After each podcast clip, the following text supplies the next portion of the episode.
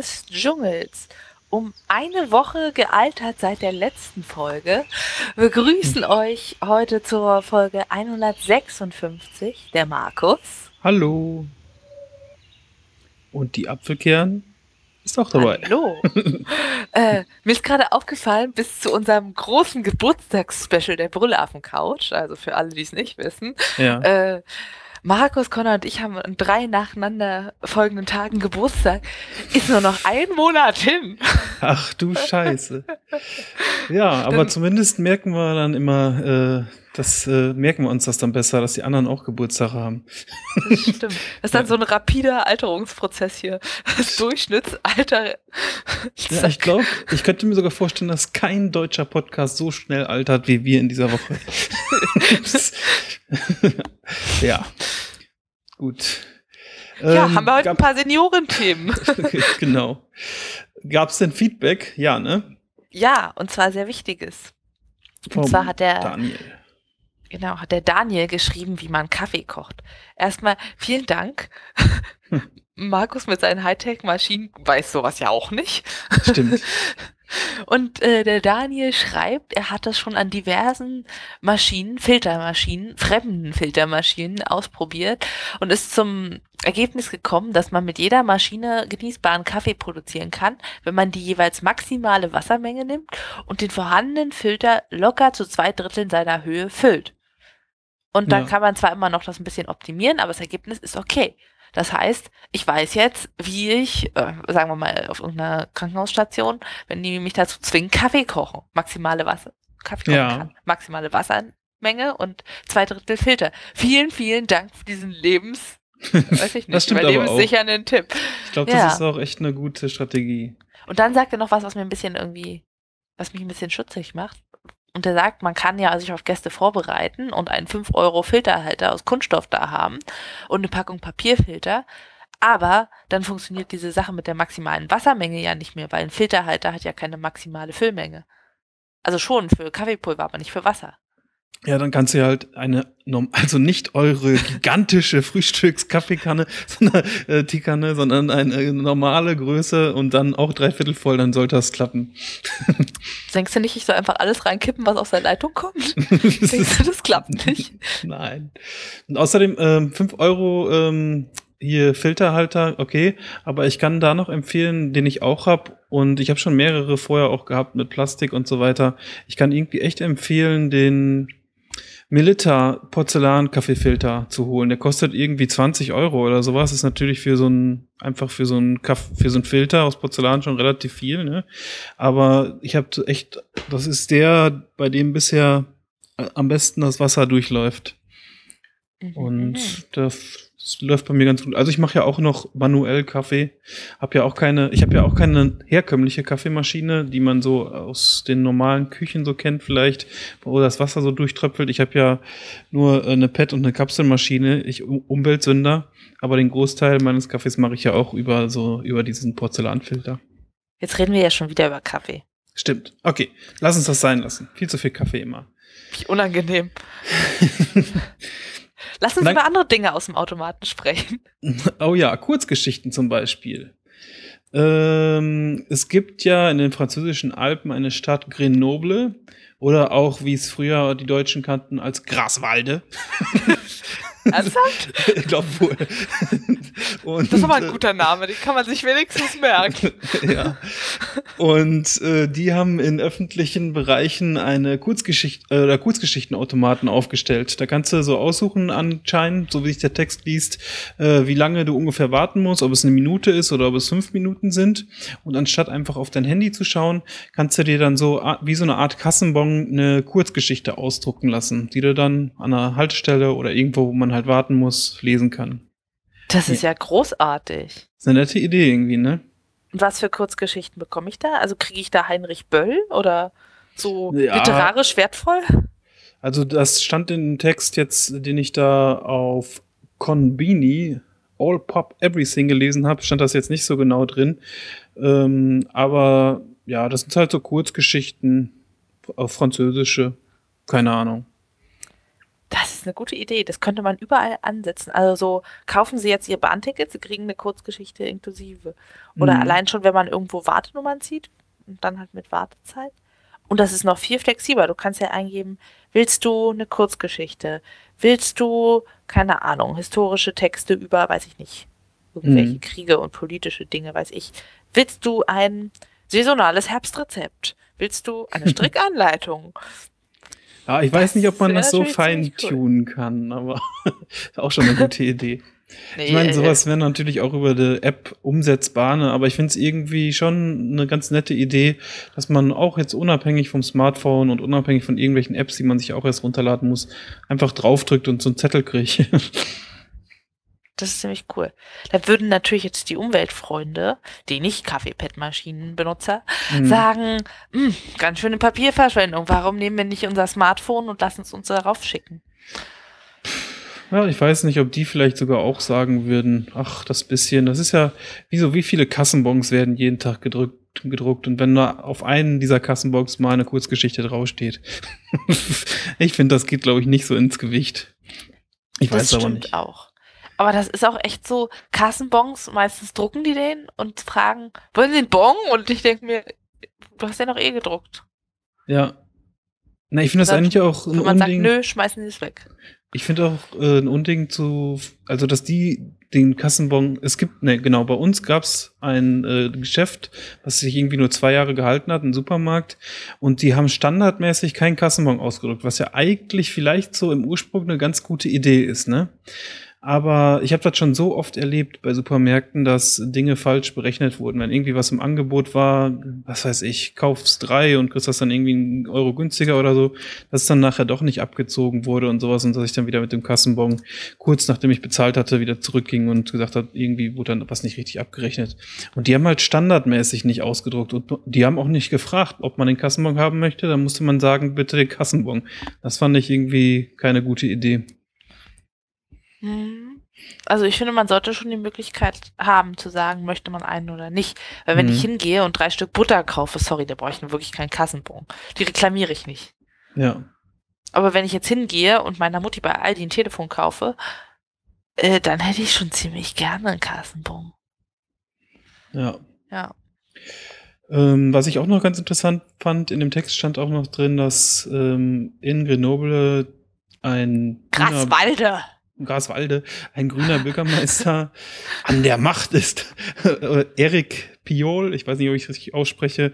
Und der stand auch schon mal 2014 irgendwie in den Schlagzeilen, als er in der kompletten Innenstadt ähm, Banner, also ähm, Banner, Banner Advertisement, was heißt das? Ähm, äh, Litfaßsäulenwerbung und generell so Werbung äh, verboten hat in der ganzen Stadt. Fand ich irgendwie ganz lustig. Litfaßsäulen werden ir- irgendwie ein bisschen knapp, oder? Ich habe Ja. das Gefühl, es gibt nicht mehr viele. Es ist ein bisschen wie Telefonzellen. ist halt Zigarettenwerbung ganz viel, weil das so der einzige Platz ist, wo die irgendwie noch werben dürfen an Plakaten und Litfaßsäulen, ne? Aber sonst, also ich meine, also zumindest Zigaretten sehe ich immer wieder an Plakaten, ne? Hier so komische Werbesprüche mit Freiheit und mach was du willst und sowas und genieß die Natur und rauch dir deine Lunge schwarz. Ja, äh, ja. Aber ich glaube, sonst dürfen die nicht mehr werben, im, im Kino nicht, in Filmen nicht. Finde ich auch in- eigentlich Das auch ganz ist auch völlig in Ordnung. ich finde, das mit den. Plakaten könnten sie auch mal, können sie auch mit aufhören.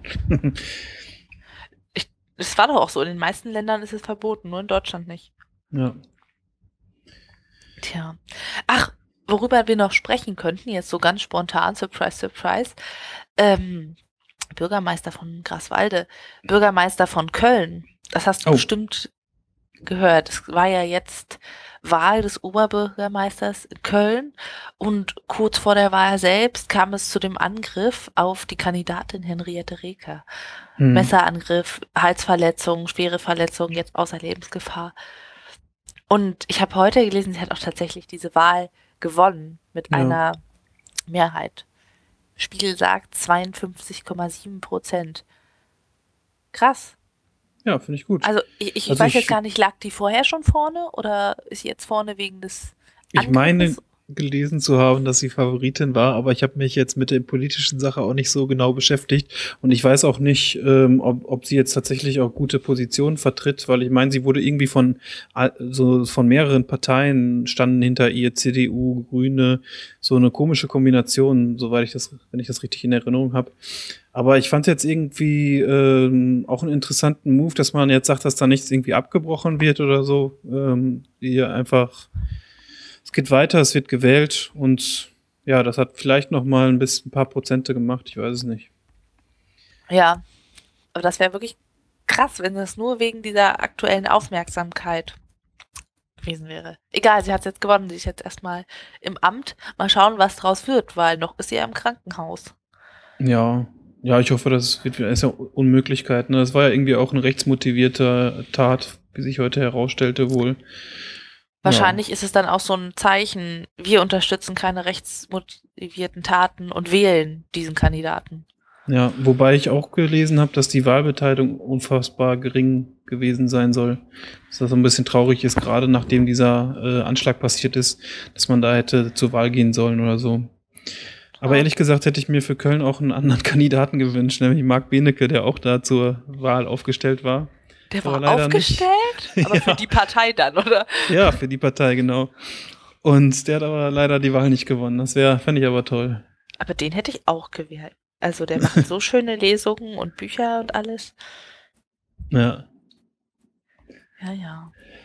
Ja.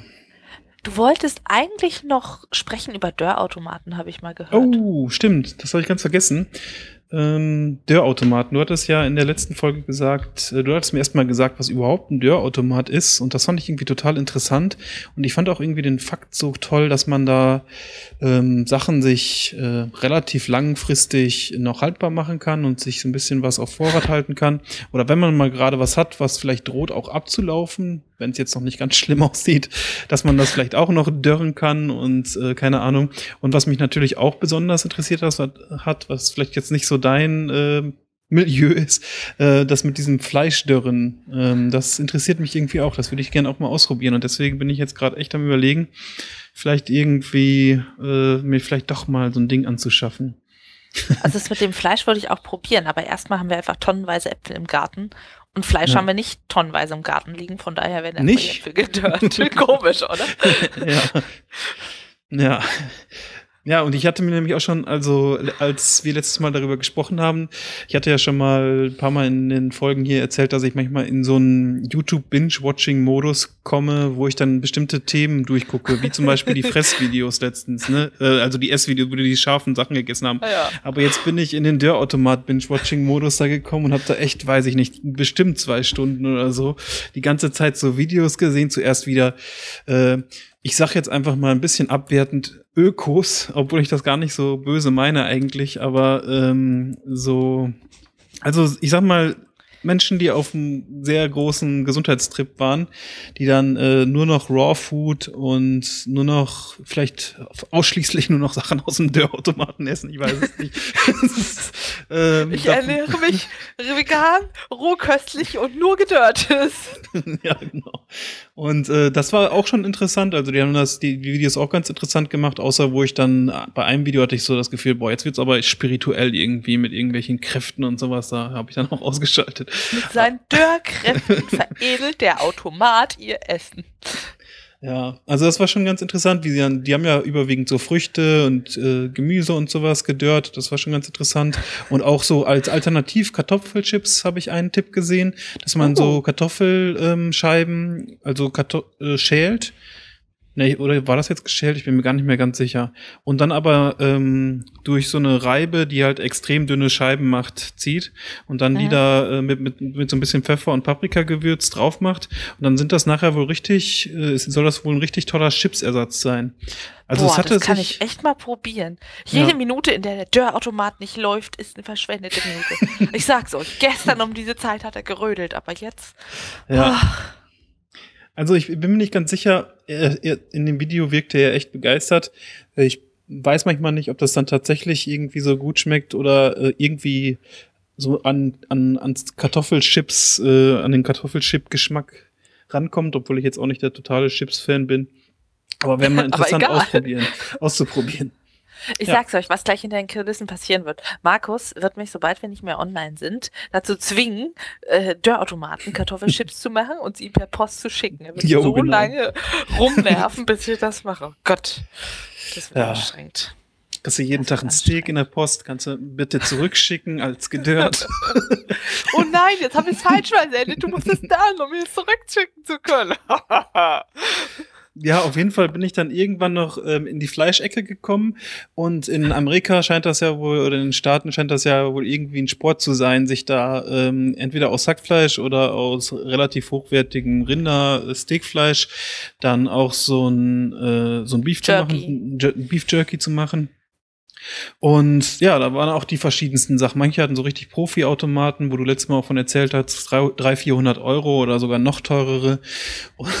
Und so, da das, äh, und einer wollte dann auch erzählen, ihr braucht gar keinen Dörrautomat, hat dann die Fleischdinger äh, zerschnitten und einen Ventilator davor gestellt. okay. ähm, ja, aber da waren auf jeden Fall schon interessante Sachen bei und ich glaube, da kann man echt viel mitmachen. Also vielleicht, äh, vielleicht äh, habe ich bald auch einen. Mal gucken. Also ich glaube, du hast einfach schon viel mehr Dörrautomaten-Videos gesehen als ich, obwohl du gar kein Gerät hast. Ja, Ah. Mit Hackfleisch? Hast du Ja, gesagt? Mit also die meinten irgendwie, Dörrbulette? ähm, also Hack mit, ich weiß jetzt nicht mehr, Rinderhack, glaube ich, mit möglichst wenig Fett. Und dann haben die so eine Presse. Es gibt dann auch von diesem Dörrautomat-Hersteller aus den Staaten eine extra Presse dafür. Und dann kannst du da halt ähm, mit diesem Hack irgendwie, wurde auch noch, welches du vorher gewürzt, kannst du dann auch so eine Art Beef Jerky machen. Ja, Aber ich, check, noch- ja, ich könnte mir vorstellen, dass das unwahrscheinlich äh, riecht auch so, wenn du das so über Stunden zubereitest, dass das nicht so gerade der angenehmste Geruch ist bei Fleisch. Mal Mhm. gucken. Äh, jetzt noch für alle, die es auch binge-watchen wollen. Man braucht ja eigentlich den Griff auf Englisch, um da jede Menge Videotreffer zu erzielen. Was heißt das denn auf Englisch? Dryer? Oder? Ähm, Dehydrator? De Dehydrator. Ah, Aber ich, ich suche gerade nochmal meine Tweets. Da kann ich dir nämlich sagen, wie das eigentlich heißt. Mal gucken, ob ich das jetzt schnell genug finde. Hat es nämlich noch irgendwo gepostet. Ja, genau. Ich habe nämlich eingegeben, ich habe nämlich fast nur deutsche Videos unter Dörrautomat gefunden, natürlicherweise. Und dann habe ich äh, bei Google Dörrautomat Englisch eingegeben. Und die Übersetzung dafür war Dörrmachine. das, fand, das fand ich irgendwie cool. Aber das war es dann wohl nicht wirklich. Sondern Dehydrator. Ja. Dörrmachine. Ja, ja. Dörrmaschine. Ja. Gut. Baby, you're a real Dörrmachine. Sagt man doch so, oder? Ja, genau. Okay. Ähm, ja, dann habe ich noch einen von einer Story gehört, die ich auch irgendwie bemerkenswert fa fand. Da war eine Tante, ähm, klagt ihren heute zwölfjährigen Neffen an, weil sie damals, als er, als sie zum achten Geburtstag von ihm gekommen ist, also schon vier, vier Jahre her, äh, ein gebrochenes Handgelenk wohl bekommen hat, nachdem sie ihn, sie aus Ne, er hat sie aus Freude angesprungen, dass sie endlich kommt oder sowas, ne? Und sie ist dabei wohl umgefallen und hat sich ein Handgelenk gebrochen. Und daraufhin hat sie jetzt vier Jahre später äh, diesen zwölfjährigen Neffen verklagt. Ist es in Amerika oder? Ja. Naja, ich bin- gut, ich habe mir schon Sorgen gemacht. Bin auch ein bisschen äh, froh, dass die Geschichte, man weiß ja nie bei Amerika, ne? Also ich hätte mir durchaus vorstellen können bei so einer News, ja, Zwölfjähriger muss jetzt bis zum Ende des Lebens sechs Millionen Euro, äh, Dollar abzahlen oder sowas. Ne? Nein, aber es ist gut ausgegangen. Die, äh, das Gericht hat der Frau so ungefähr einen Vogel gezeigt, haben sie es nur noch alle, ne? Der hat sich gefreut. Man muss damit rechnen, dass irgendwie so ein Jugendlicher mal mit einer überschwänglichen Begrüßung kommt und keine Ahnung.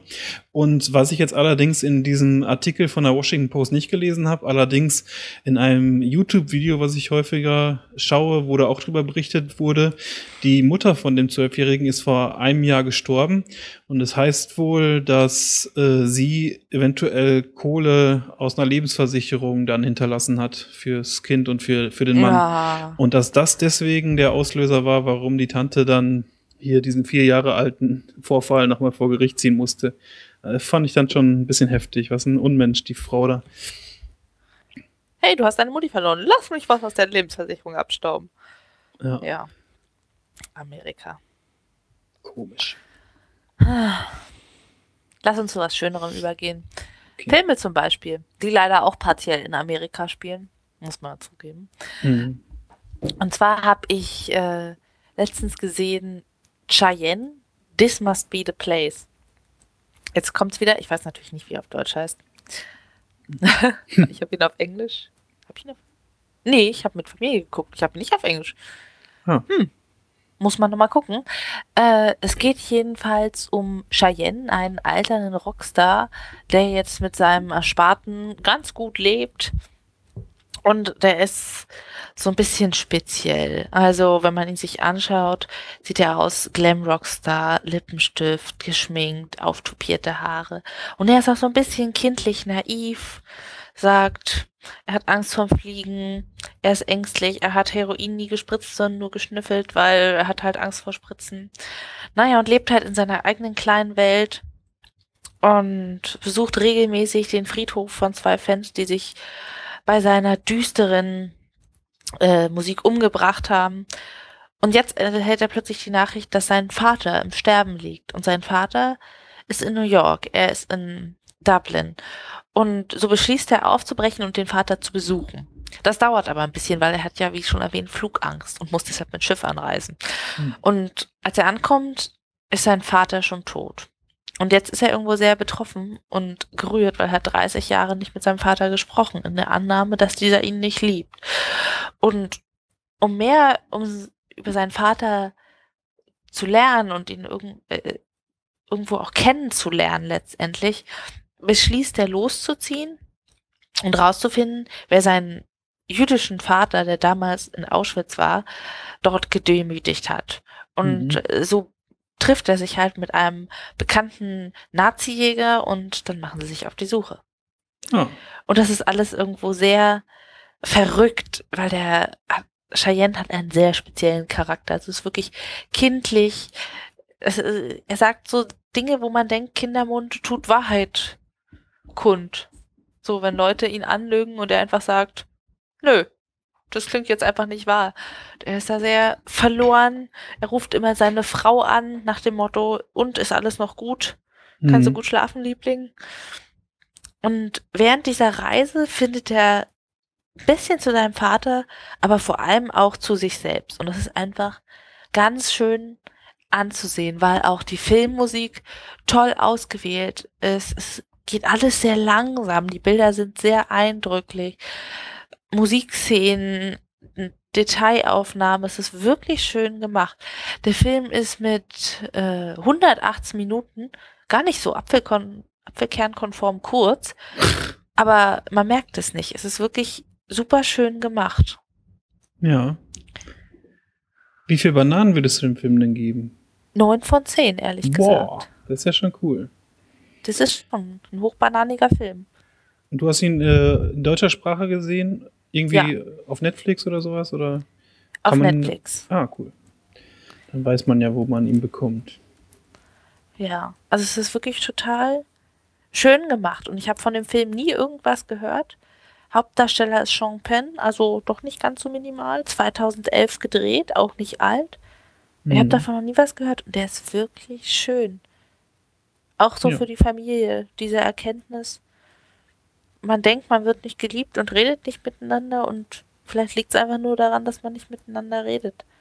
Es Ja. ist irgendwo auch auf den Alltag zurückzuziehen, wobei auch einfach diese Hauptperson unglaublich liebenswert ist, weil er so durchgeknallt ist und lebensfremd und speziell Mhm. aber auch einfach aussieht wie eine alternde Bibliothekarin, wenn er seine Lesebrille aufsetzt. Ja, Also der sieht schon strange aus, jetzt wo ich so auf dem Filmposter sehe. speziell. Ja. Interessant. Das ist wirklich schön. Trailer haben wir mit verlinkt dann in den Show Notes. Könnt Ja. ihr euch ja mal angucken. Ja, wahrscheinlich hatte der auch ein sehr merkwürdiges Leben. Dieser Cheyenne, hieß er doch, ne? Ja, das, das Ja. hat mich eigentlich die ganze Zeit gewundert. Warum heißt der denn jetzt bitte Cheyenne? Eltern zu lange ins Gewürzregal geguckt. Ist nicht Cheyenne auch so ein Chantal-Name? Ja, Ich ja, weiß eigentlich schon. Ja. Ähm, auf jeden Fall ähm, gibt es auch merkwürdige Momente. Life is Strange in dem Leben eines äh, Spielcharakters und das Spiel heißt Life is Strange. Das habe ich schon seit einiger Zeit.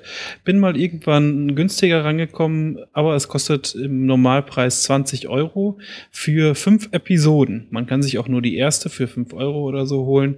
Aber das Spiel ist halt so ausgelegt, dass man relativ nah an einer Story lang ähm, einen Charakter führt, ein Teenager-Mädchen, die halt in ihrer Schule sitzt, dort zu Klassen geht, dort irgendwelche Freunde hat und auf einmal ihr Talent entdeckt, dass sie die Zeit zurückdrehen kann, wenn irgendwas passiert. Und dann passieren da auch so ganz merkwürdige Dinge um sie herum. Manches kann man auch nicht erklären. Es gibt immer so ein, äh, so, so, so ein Tornado, so ein Wirbelsturm draußen und sie wird auf einmal in Szenen versetzt, wo sie sich gar nicht äh, oder in, äh, hat so eine Art Träume, wo sie gar nicht weiß, was da gerade genau passiert.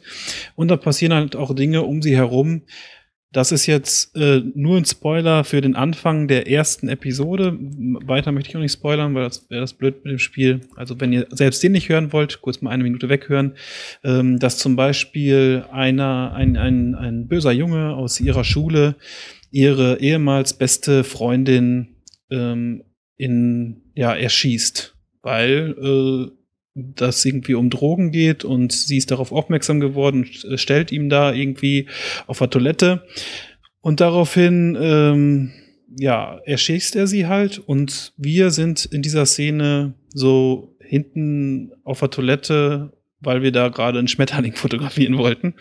Und dann haben wir aber halt die Möglichkeit, die Zeit zurückzudrehen und können dann überlegen, wie, wie können wir dieses äh, Ereignis rückgängig machen. Zum Beispiel, indem wir den Feueralarm lösen.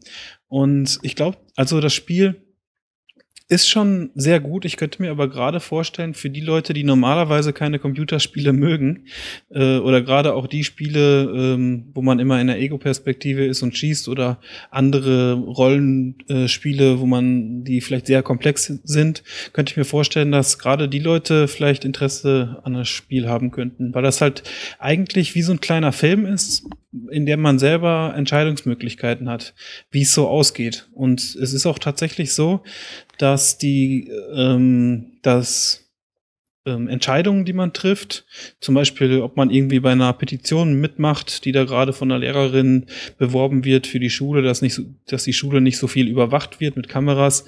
äh, wenn man da jetzt unterschreibt, äh, hat das Konsequenzen und wenn man nicht unterschreibt, hat das auch Konsequenzen.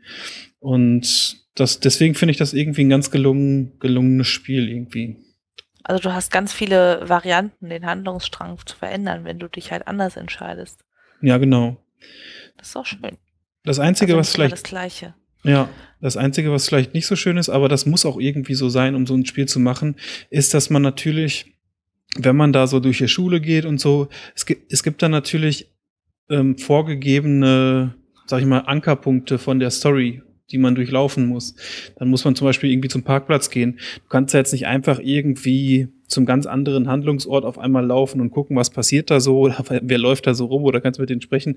Also das ist schon natürlich so ein kleines bisschen gelenkt, wie sich, wie sich die Story entwickelt, weil ist natürlich klar, dass man da nicht irgendwie in jede Richtung gehen kann, sonst müssten die Entwickler ja, ist ja so Butterfly-Effekt mäßig, müssten sie ja alle ja, ja. möglichen Eventualitäten bedenken. Aber trotzdem ist es ganz gut gemacht, hat auch eine ganz äh, nette Grafik und ist wie so eine Art Film gucken, nur dabei so ein paar Entscheidungen treffen.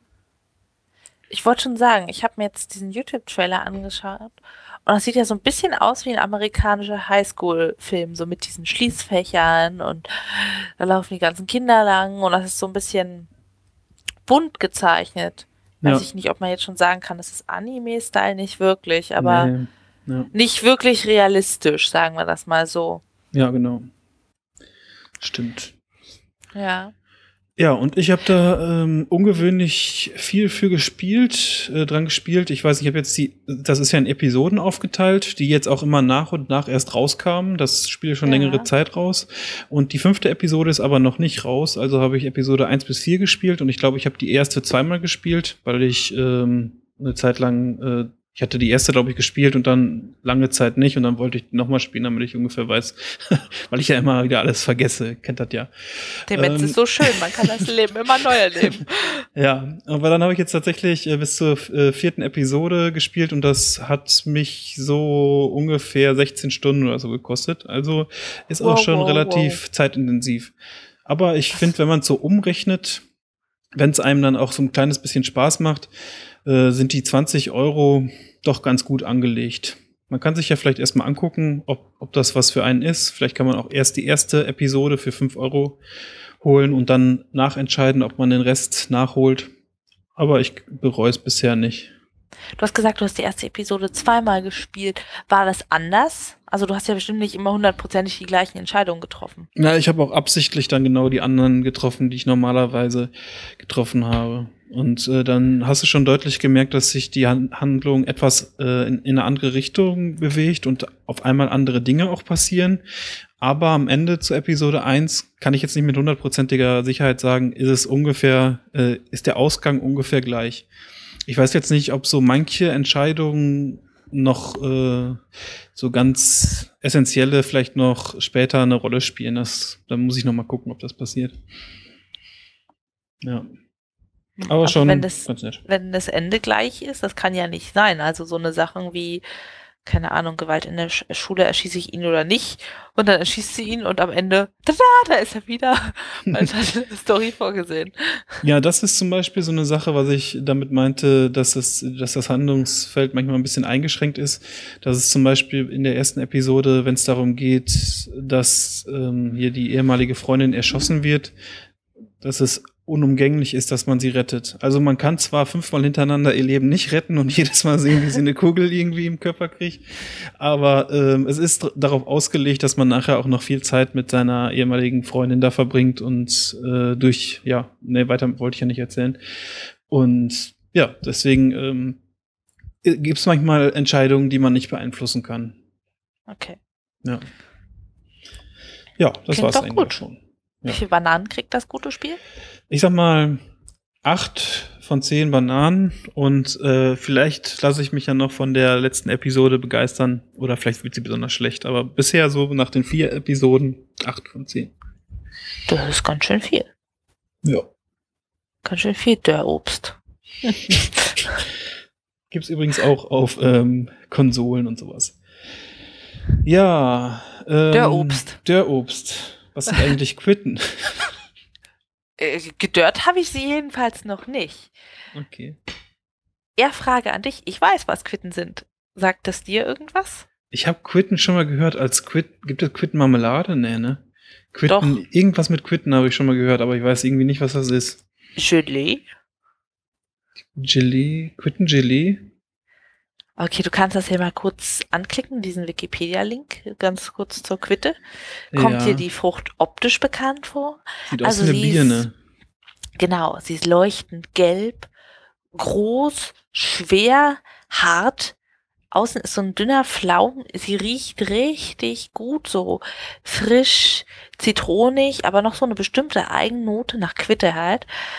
Und es gibt Birnenquitten, die sehen halt aus wie eine gigantische Birne und Apfelquitten. Die sehen eher aus wie ein großer Apfel. Überraschung. Mhm. Ja, und wir haben einen Quittenbaum im Garten vorne vorm Haus und manchmal sagen Leute, sie haben aber tolle große Birnen. Und ich denke mir, Leute, sie haben aber keine Ahnung, das sind Quitten. Anscheinend sind die nicht wirklich bekannt, obwohl das wirklich eine alte Obstsorte ist. Und es auch so alte Traditionsrezepte quasi damit gibt. Die ist also nicht neu. Also irgendwie Keine kommt mir, kommt mir diese Substanz auch bekannt vor, jetzt wo ich mal aufs Quittenbrot geklickt habe, wie das aussieht. Ich meine auch sowas schon mal irgendwo gesehen zu haben. Aber ehrlich gesagt, ich hatte jetzt auch die Quitten irgendwie gar nicht so auf dem Schirm, dass es die gibt noch. Na, wie gut, dass wir jetzt mal hier drüber sprechen. Ja. Also, die Quitten kann man nicht roh essen. Die sind echt nicht so das, was man als Convenience Food bezeichnen würde. Sowas wie die Banane. Man schält sie und dann kann man sie essen.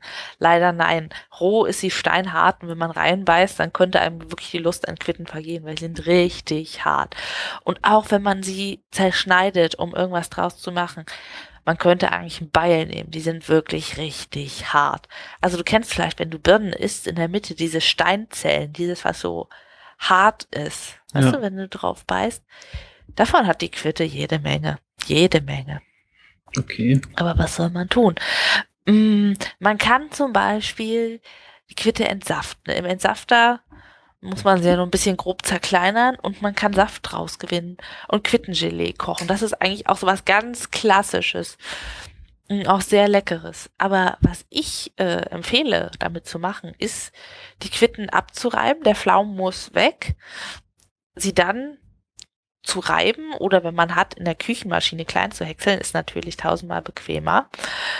Äh, mein Vater, der mit das zerkleinern hat, meinte nur, es gibt da so Holzhäcksler für Dinge mit dieser Konsistenz. okay. Wahrscheinlich. Muss ja nur, nur sauber sein vorher. Ja. Ja. Dann lässt man das so ein bisschen über Nacht stehen und dann sammelt sich am Grund der Schüssel der Saft und dann kann man den abgießen und den Rest der Quitten noch so ein bisschen durch ein Tuch ausdrücken. Und mit diesem Saft machen wir immer Quittenlikör und der ist unglaublich gut. Ja, Und cool. Ich habe ein Rezept gefunden und verlinkt auf äh, chefkoch.de. Unser ist ein bisschen anders. Ich kann das ja mal kurz erzählen für alle Leute, die jetzt rausfinden, dass ihre Birnen doch Quitten sind und deshalb so steinhart und vielleicht Quittenlikör machen wollen. Also nachdem wir sie gerieben und entsaftet haben, was wirklich der härteste Prozess von allem ist, vor allem dieses Zerschneiden und Reiben, äh, habt ihr diesen Saft und zudem nehmt ihr in gleichem Verhältnis, also wir hatten 600 Milliliter Saft, also 600 Milliliter Alkohol. Man kann entweder so Wodka nehmen oder Nordhäuser Doppelkorn, so geschmackslosen Mhm. Alkohol. Oder, wie wir dieses Jahr, weißen Rum. Das ist auch schön dazu. In gleichem Verhältnis. Und dann kommt da rein die abgeriebene Schale von einer Zitrone, eine Zimtstange, ein bisschen äh, Vanillestange, so das Innere ein bisschen rausgeschabt, dann Honig, man sagt auf einen Liter ungefähr 100 Gramm, also wird 60 Gramm. Den ein bisschen erwärmen vorher, damit er sich besser verteilt und flüssig ist. Und dann kommt das alles zusammen in ein geschlossenes Gefäß, also Schraubglas, Flasche, was ihr halt da habt. Mhm. Und Hauptsache durchsichtig. Das kommt dann in die Sonne und zieht dort ungefähr einen Monat. Kann man Was? auch mal zwei, zwei Monate vergessen. so lange? Ja, Ja. kann man nicht gleich trinken. Der Geschmack muss sich ja ordentlich verteilen und von der Zimtstange auch ein bisschen ausgelaugt werden und so. Alkohol, Ja. gutes Lösungsmittel, nur halt nicht für Probleme. Äh, und dann wird das abgeseit in eine Flasche und ihr könnt das trinken. Und das ist wirklich so ganz fein, säuerlich, aber auch dieses typische Quittenaroma. Das ist was ganz Schönes. Und ich kenne auch keinen, der dieses Aroma nicht mag. Nur ihm das Zerteilen dieser harten Früchte ist nicht immer das, was man Spaß nennen würde. ja. Ja, und wenn ihr die Quitten reibt, dann bleibt ja das Reibezeugs, die Schnipselchen übrig. Mhm. Und die muss man nicht wegschmeißen, sondern man kann Quittenbrot daraus machen.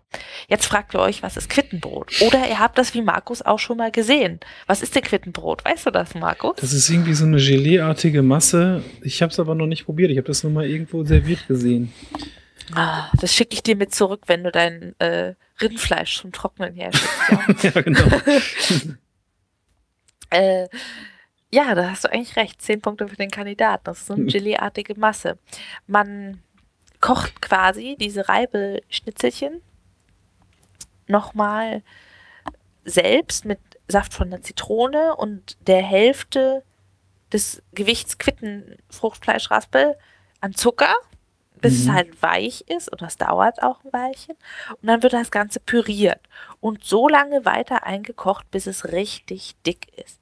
Und weil einer der Hauptbestandteile der nicht total überreifen und matschigen Quitte Pektin ist, was ja dafür bekannt ist, Marmeladen zum Beispiel zum Gelieren zu bringen, wird auch dieses Quittenbrot, diese Masse richtig fest. Also man kann die dann im Topf quasi als Klumpen hochheben, statt sie durchzurühren. Ja, okay. Ja, und wenn das halt schon so richtig ausgedampft ist im Topf, streiche ich das auf ein Blech, ausgelegt mit Backpapier, sonst bekommt ihr es quasi nie wieder ab. Und dann lässt man das offen einen Tag trocknen auf einer Seite und dann legt man einmal Backpapier auf die andere, wendet das quasi um 180 Grad, lässt das nochmal austrocknen und dann kann man das in Stückchen schneiden und manche wälzen das dann in Zucker oder Sesam oder irgendwelchen anderen Nüssen oder auch in einfach nichts. Und dann kann man das essen in so kleinen Rauten oder man kann die auch ausstechen mit Förmchen, wie man möchte. Und das ist ganz angenehm. Es ist so ungewöhnlich weich für Quitten und zart und süß und das ist einfach ein ganz tolles Aroma. Und dann habe ich rausgefunden, es ist sogar eine typische Adventssüßigkeit in Spanien und da heißt es äh, Dulce de Membrio, also Süßigkeit, Süßigkeit von der Quitte, der ah, okay. Membrio. Ist jetzt nicht so der verrückte Name, ehrlich gesagt. Da hätten sie ja schon mal ein bisschen kreativer. kreativer. Ja. Aber da weiß man, was man kriegt, ne? Das ist ja. doch auch schon mal schick. Und ja, das ist eben dieses Quittengelee, was es dann anscheinend typischerweise zu Weihnachten gibt. Ja. Schon spannend. Und ich habe auch gelesen, dass sie das zum Käse essen. Also wie wir halt manchmal da Feigensenf oder sowas haben, essen sie ein Scheibchen Quittengelee. Oder, oder nein, Quittenbrot. Ja. Kann ich mir auch gut vorstellen. Ich habe auch schon überlegt, ob man das im Dörrautomaten machen kann, um wieder zum Thema zu kommen. Willkommen beim Dörrautomaten-Podcast. Wir ja, servieren genau. hier gedörrte Dschungelfrüchte. Ähm, Ohne Scheiß, ich glaube, das hätte noch eine Chance, der Podcast. Jedes Mal ein anderes Rezept. Aber okay, weiter. Äh, ja.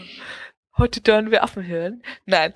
Ähm, bin ich ganz raus. Ich habe überlegt, ob ich es im Dörrautomaten mache. Genau, aber dann ist mir aufgefallen, wenn ich das ja mit dem Papier auslege, was ja nötig ist, um diese Paste dort zu halten, dann ist ja die Durchlüftung nicht mehr gewährleistet über die Etagen. habe ich schon überlegt, okay, kann man vielleicht in der Mitte ein Loch reinschneiden, damit es da noch durchkommt? Aber nein, es geht auch so. Klassische Rezepte sagen wirklich, man soll das stundenlang, also ich sage acht Stunden oder so, bei unter 100 Grad im Backofen trocknen lassen und dann irgendwas in die Tür klemmen, zum Beispiel einen Holzlöffel, damit die Feuchtigkeit rauskommt. Aber nach dem Rezept von meiner Oma ist das nicht notwendig.